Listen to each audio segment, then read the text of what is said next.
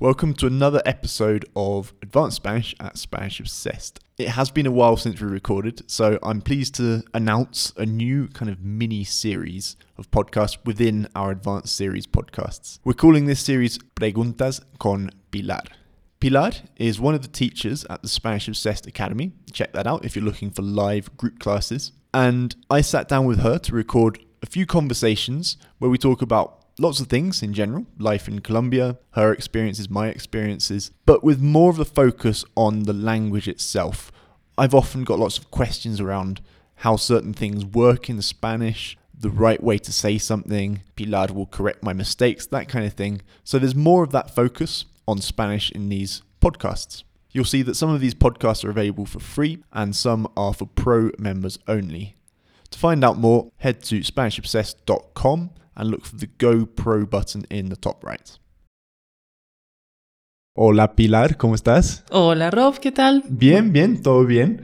¿Cómo te fue la llegada a la serie internacional de Spanish Obsessed? Fue fácil. ¿Sí? Bueno, si tomas el transporte a tiempo y haces el buen cálculo, llegas. ¿Tomaste un Uber o el Transmi? No, Transmi. ¿Ah, Transmi, sí, sí, sí. Pero tú vives muy al norte de Bogotá, Sí, ¿cierto? vivo al noroccidente de Bogotá y pues siempre es distante, pero a esta hora Bogotá puede ser bastante amable. Entonces, Sí. no tienes problema, no tienes estrés. Yo creo Todo que leí que Bogotá ocupa el, la posición número sexto, número seis de como trancones peores de las ciudades del Sí, mundo. recientemente leí un- un- una infografía con esa información y claro, aparece Buenos Aires, eh, Ciudad de México, ¿no? Brasil, Nueva York y Bogotá es como quinto o sexto lugar y sí, todos los bogotanos tenemos Sí. una experiencia con, con el tráfico en Bogotá. Sí. Sí. Bueno, entonces una pequeña introducción a Pilar. Pilis.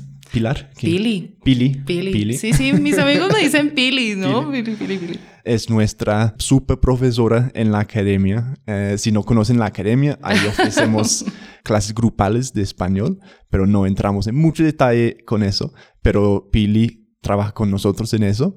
Pues cuéntanos un poquito de ti.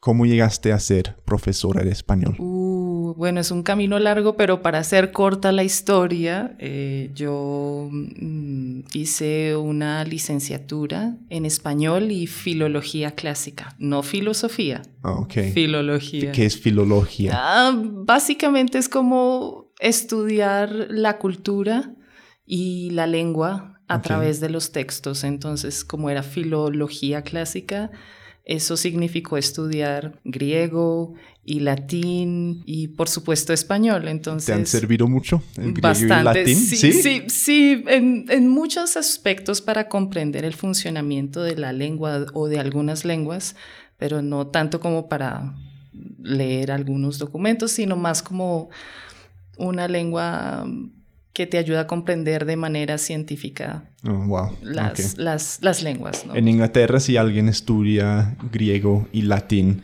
eso les da como el derecho de ser como un sábelo todo. Como mi- mi, No. padre, por ejemplo, si yo digo algo, él dice, no, quan non dame este, o algo así, o como alguna frase en, en Sí, latín. Y tiene yo, su- "Ah, bueno". Setlex, dirían por aquí. Pero sí, empecé con clásicas y después una especialización en docencia del español como lengua propia y luego em, hice una maestría en lingüística. Y bueno, en ese, en, en- entre la especialización y la maestría, pues pasaron varios años siendo maestra de, de español y literatura en, en secundaria o en bachillerato. Pero ya vi que los adolescentes son un reto y Mm. no sus personalidades son bastante desafiantes. Entonces, pues Me, me pasó lo mismo a mí cuando yo enseñé inglés. Cuando enseñaba o enseñé. Cuando yo Pues, ¿continúas enseñando inglés? No, Ah, ya no. entonces cuando enseñé inglés. ujú. Eso es otra parte de estos podcasts con Pilar. Yo le voy, yo le voy a molestar y de pronto ustedes también que ella me corrija. Entonces, más, más preguntas. Es un como, test ¿Se dice así o así? Entonces, cuando enseñé inglés, tenía... Bueno, hice un, un certificado de enseñanza de inglés para adultos. Y me pusieron, eso fue en Valencia, en España, y, y no había opciones de trabajo con adultos casi. Entonces empecé a dar clases a niños. Hice el curso y ya una clase con como 15 niños de 5 años y no. Sí, uh. Y los adolescentes también. Entonces, sí, es muy difícil. Sí, las personalidades son un poquito complicadas, ¿no? Están cambiando muchas emociones y bueno, entonces me interesó eh, la enseñanza de español como lengua extranjera, era otra posibilidad dentro de mi formación y pues bueno, eh, empecé con algunos institutos y algunas universidades y bueno, después de tanta experiencia, pues aquí estoy hablando contigo y con Spanish Obsessed. Ah, bueno, muchísimas gracias. Pues la idea de estos podcasts también, aparte de que Pilar me va a corregir y yo le voy a molestar con mis preguntas, es que nos enfoquemos un poco más en puntos específicos del lenguaje, español obviamente. Pues vamos a hablar como en cada episodio de un tema, Ujú, pero también un punto gramatical o de vocabulario o algo así. ujú. Entonces vamos a hacer como una miniserie de podcast. Entonces, bueno, antes de mi pregunta del podcast, Ujú. eh, tú tienes una especialización en pronunciación, ¿cierto? Sí, bueno, eh, cuando hice la, la maestría, había diferentes como mm, ramas de especialización, ¿no? Uno de ellos era entonación y pronunciación. Ok. Entonces, pues es ya la mirada, como mencionaba antes, más científica de la lengua. Entonces era, bueno, eh, yo me enfoqué en cómo hablábamos los bogotanos, cómo Oh, era wow. la pronunciación del español en Bogotá, o sea, muy, muy, muy específico. Muy específico. Sí, bastante específico. Entonces, mm, Entonces tú eres la experta mundial en pronunciación bogo- bogotana. Pues sa- es casi un referente, digamos, en el círculo de lingüística eh, referida a la entonación. Sí, he estado trabajando en ese asunto mm, paralelamente al trabajo de profesora como Ah, español. chévere. Y pues sí, entonces tengo algún conocimiento sobre pronunciación y pues será muy agradable compartir algunas cosas con Sí, ustedes. sí. sí. Ah, bueno, pues muy chévere. Y vamos a hacer un, un podcast un poco más enfocado en la pronunciación y tus mejores consejos o tus top tips. Pero algo que escuché, corrígeme si me equivoco o si no es cierto, Cuéntame. pero yo he escuchado porque los españoles en España Ajá. creen que tienen como el español más puro, como que es la rama de español que ellos son los dueños del idioma. Pero yo les digo a veces cuando entramos en pues, discusiones o conversaciones acerca de eso, yo les digo que de hecho, como, como un acento, el acento de Colombia, si, si no de Bogotá, es como se puede trazar o se puede como ver el origen Ah, incluso rastrear. rastrear, incluso antes que el acento moderno de España, ¿no? Bueno, es interesante esto que dices. eh, hay, hay, bueno, recientemente escuché que, por ejemplo, las personas, algunas personas que viven en la zona de Antioquia, a los que les llamamos paisas aquí en Colombia, eh, tienen su acento muy particular con las boca, con las con la consonante S, por ejemplo, ¿no? Buenos días, ¿no? Ajá, Así, sí. más o menos, este sonido.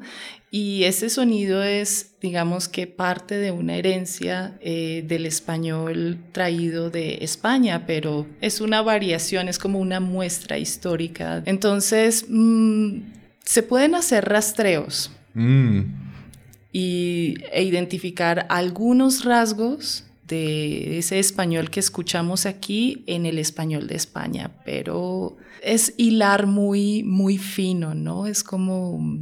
Eso es como un detecti- detectives de Eh, historia del, exacto. del lenguaje. Sí, es casi como, como se llamaría esto como una lingüística forense, es decir, averiguar un poco los orígenes de por qué hablan en un lugar de una manera o de otra. Está interesante lo que te, lo que, lo que pues yo lo he escuchado o no sé si lo estoy inventando, pero lo cierto es que, pues, en cuanto a la pronunciación para estudiantes de español, no hay un acento más claro que el acento colombiano bogotano, yo creo. Ah, bueno, ahí, ahí hay una discusión bastante amplia porque, bueno, cada acento, digamos, es, es como una identidad, ¿no? pero es mm. claro que también hay variedades del español que son un poco más claros que otros, ¿no? Eh, digamos que están en las antípodas el español de España versus el español de Argentina o de Chile, por ejemplo, ¿no? Entonces es...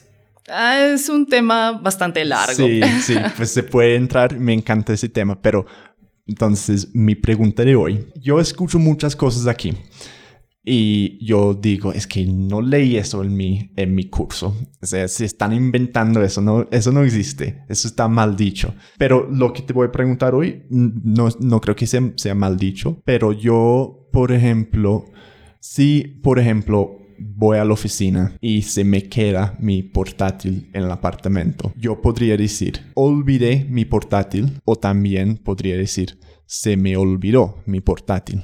Sí. Y aquí casi siempre dicen se me olvidó. Yo nunca escucho olvidé. O otro ejemplo, en vez de perdí lo que sea, se me ha perdido o se me perdió. Y muchas frases así, esa estructura, suena mucho aquí.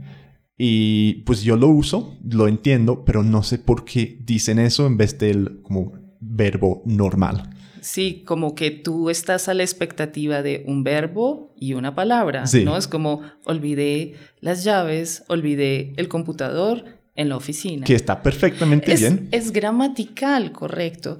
Y lo que dices tú es muy cierto porque tienes un oído que te hace decir, bueno, pero es más frecuente esta forma que la otra. ¿Por qué?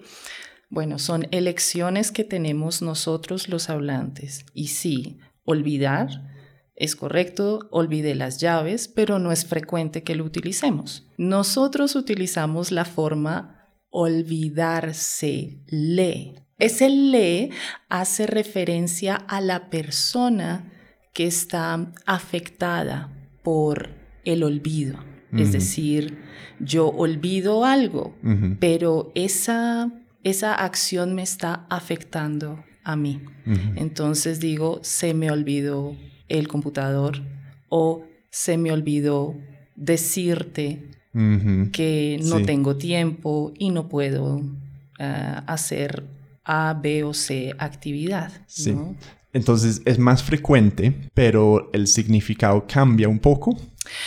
No, no cambia. Eh, digamos, el verbo sigue siendo olvidarse, es solamente que nosotros estamos haciendo como implicándonos dentro del verbo, diciendo nosotros estamos mm. afectados por olvidar. Entonces, por ejemplo, olvidé mis llaves. Se me ha olvidado las llaves. Con se me ha olvidado las llaves, el énfasis es más como en, en mí o algo así. Es como dejé la... Eh, olvidé las llaves y adicionalmente eso eh, yo me estoy implicando en, esa acción, es decir, digamos que de alguna manera yo tomo responsabilidad mm. dentro de esa acción, curiosamente. ¿No? Digo, se me olvidó, se me quedó, se me perdió. Sí. Todos estos se me perdió, se me rompió, se me cayó la niña, por ejemplo. Y, y esa forma se usa en todo el mundo o es más común en Colombia, tú crees? Ah, es, es muy frecuente aquí en Colombia. No fue algo que tal vez escuchara con mayor frecuencia en México, por ejemplo. Ellos sí que dirían, olvidé las llaves. Olvidé las llaves, dejé las llaves, ¿no? Eh, y España, me olvidé las llaves, mm. me dejé esto o aquello, pero nosotros hacemos un poquito más complejas nuestras frases. sí. Bueno, y, y, esa forma me estabas diciendo antes que es, se llama el pronominalización. ¿Cómo es? bueno, los verbos, los verbos, eh, algunas veces en clase decimos, es un verbo normal, es decir, que terminan en ar, er o ir. Pero hay otros verbos que tienen la terminación en se. Y aquí empezamos con la cosa problemática porque tenemos se de diferente tipo. En este caso, para olvidar, olvidarse eh, y olvidársele son verbos pronominales. Ese es el apellido para esos verbos. O sea, es, es, el proceso de cambiar ese verbo. Se llama pronomal. no lo puedo decir. Es, es, solamente la forma de etiquetar al verbo, ¿no? Entonces, ah, hay tipos de verbos. Y, no se puede hacer eso. Bueno, no es un proceso, pero eso no se puede aplicar a todos los verbos. No, no. Por ejemplo, tener, no hay. Tú, puedes decir, eh, no tuve mm, plata pero no se puede decir no se me ha tenido plata. O sea, no. Es, suena muy extraño, suena muy, muy extraño. Y, algunos verbos permiten la forma pronominal, otros no. Entonces eh, debemos como aprender un poquito cuáles son esos verbos especiales con esa terminación en C. Como y, y se encuentra en el diccionario. Entonces, olvidar olvidar se lee, también es como otra entrada. Sí, precisamente ah, en los diccionarios ellos tienen un... Para cada entrada en el diccionario, cuando observamos el diccionario de español, tienen una mm, nomenclatura que permite identificar que el verbo puede tener una forma pronominal que está entre paréntesis o no lo tiene. Y ya tienes una idea de si este verbo puede tener una forma mm. o puede tener otra forma. Bueno, pues, mm. uy, qué tema más complejo. Pero mis frases preferidas con eso, o ¿Cuáles que son? Siempre, ¿Cuáles son? siempre uso, se, se, me olvidó. O sea, todo lo que dices es muy, o sea, muy correcto. La verdad es que no lo aprendí así. Por eso te pregunto. Yo lo aprendí porque escuché esas frases, entonces yo los como meto en mi banco de frases y yo digo, en vez, y supongo que hice, hice como esa eh, cálculo, ¿no? Que en vez de decir olvidé, no, es, se me olvidó. Sí, y, curiosamente como que aprendemos esa, esa musiquita de mm. esa frase, ¿no? O tanto tiempo necesita una palabra, se me olvidó. Sí. Y ya como que adaptas esos tres golpes o cuatro golpes para adaptarlo con otros verbos, ¿no? Entonces yo, yo, siempre, yo siempre digo, me hace sonar como más natural acá. Y entonces mis, mis, sí, mis frases te voy a dar como tres o cuatro.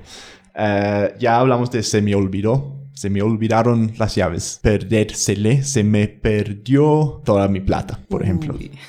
bueno, no pasó se me quedó. Eso sí que es una, una buena frase. Y los, y los profesores conocemos esa frase. Cuando, cuando trabajaba en secundaria, bueno, en bachillerato, en el momento de revisar las tareas o el trabajo, eh, Martín, ¿qué pasó con tu tarea? Se me quedó. Se me quedó en casa. Se me quedó en la casa, profe. Mm, se me olvidó, profe. Sí y ah, se me fue. Pero no sé si eso está bien dicho, lo he escuchado aquí. Sí, se me fue. Yo pienso inmediatamente en un contexto como de mm, WhatsApp o redes sociales, que tú vas a poner un mensaje y lo estás escribiendo y por error enviaste el mensaje incompleto. Se me fue, el mensaje ah, se fue me afecta a mí y se fue sin que yo pudiera controlarlo, ¿no? O aquí dicen, se me fue la paloma. En de se me fue la palabra. Sí, ¿y sabes qué significa se me fue la paloma? Como que cuando quieres decir una palabra, pero no te acuerdas cuál es. Como se me fue la, la paloma. Es como, ¿cómo se dice? Se me fue la paloma. ¿No? No, no, ese se me fue la paloma es como olvidar la idea Ok. Una idea que venías como construyendo en una Ah. conversación, como, ah, ¿de qué estábamos hablando? Se me fue la paloma. Uy, esto sirve para una clase para mí, pero intensa. Bueno, dejémoslo ahí. Muy interesante. Yo vamos a entrar en más detalles con el lenguaje español, pero eso fue el primer episodio de, vamos a llamarlo, ¿qué tal? Preguntas con Pilar. Sí, pues suena muy bien. Bueno, primer episodio de Preguntas con Pilar. En el próximo vamos a hablar un poco de qué, te parece la vida en México. Uh, claro que sí. Bueno, entonces nos vemos. Chao, chao. Hablamos.